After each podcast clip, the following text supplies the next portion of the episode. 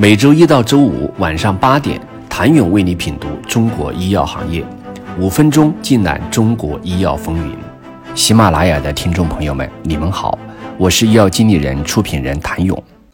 毫无疑问，只有不断创新、不断有新产品问世，才能加强一家药企未来的确定性。展开这六家药企的半年报，结合官网披露信息，各大药企都在能力范围内不遗余力展开研发。聚焦重点研发管线，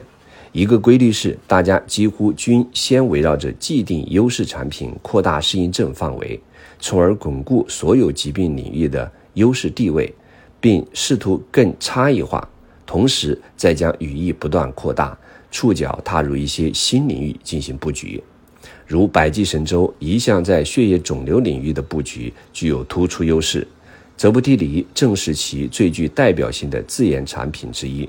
百济神州自然不会放过这块肥肉，仍在持续开发潜在的同类最佳，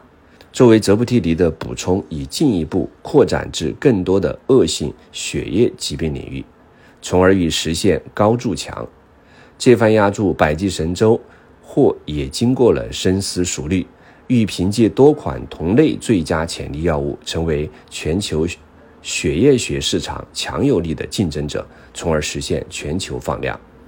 目前，百济神州在研管线涵盖二十三个开发项目和超过六十个临床前项目，广泛覆盖血液瘤、实体瘤领域各高发瘤种。此外，该公司还计划在未来十八个月推动超过十五款新分子进入临床阶段。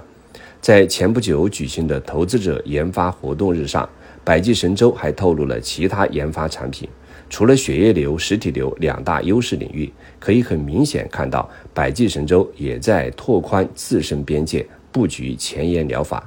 康方生物同样如此，选择持续在优势领域双抗展开布局，推进以其为基石的联合疗法研究。不过，走到现今，康方已更有实力去关注更早期的靶点发现。当前，凭借独有的以端对端全方位药物开发平台和双特异性抗体开发技术为核心的一体化研发创新体系，康方生物已经拥有三十个以上用于治疗肿瘤、自身免疫、炎症、代谢疾病等重大疾病的创新候选药物。每一款产品都要经历多年积累铺垫，临床研发进度则直接决定着药企的未来生存空间。研发最创新的产品，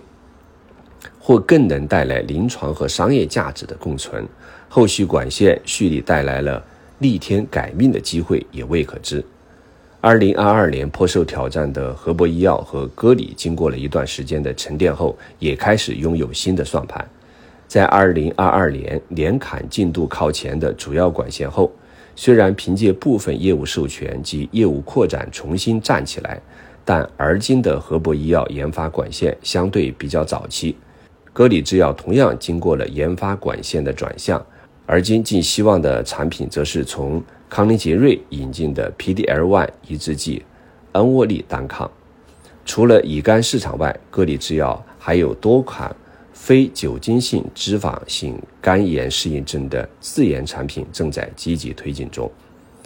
但会否失去先发优势是这一众药企的通忧。从自主研发的角度来看，歌里甲状腺激素受体贝塔尔激动剂是国内进展最快的同类产品。非甾类法利醇 X 受体激动剂已在中美两国开展适应症临床试验，有成为同类最佳的潜力。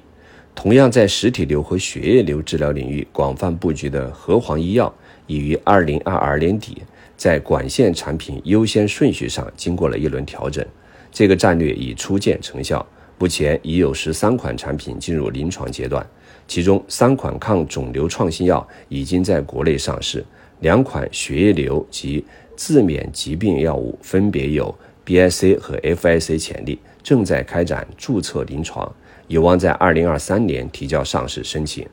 虽风险常在，目前仍难以判断未来研发全命运。尚需时间验证，但中药企纷纷发力研发，撒网捕鱼便是机会所在之处。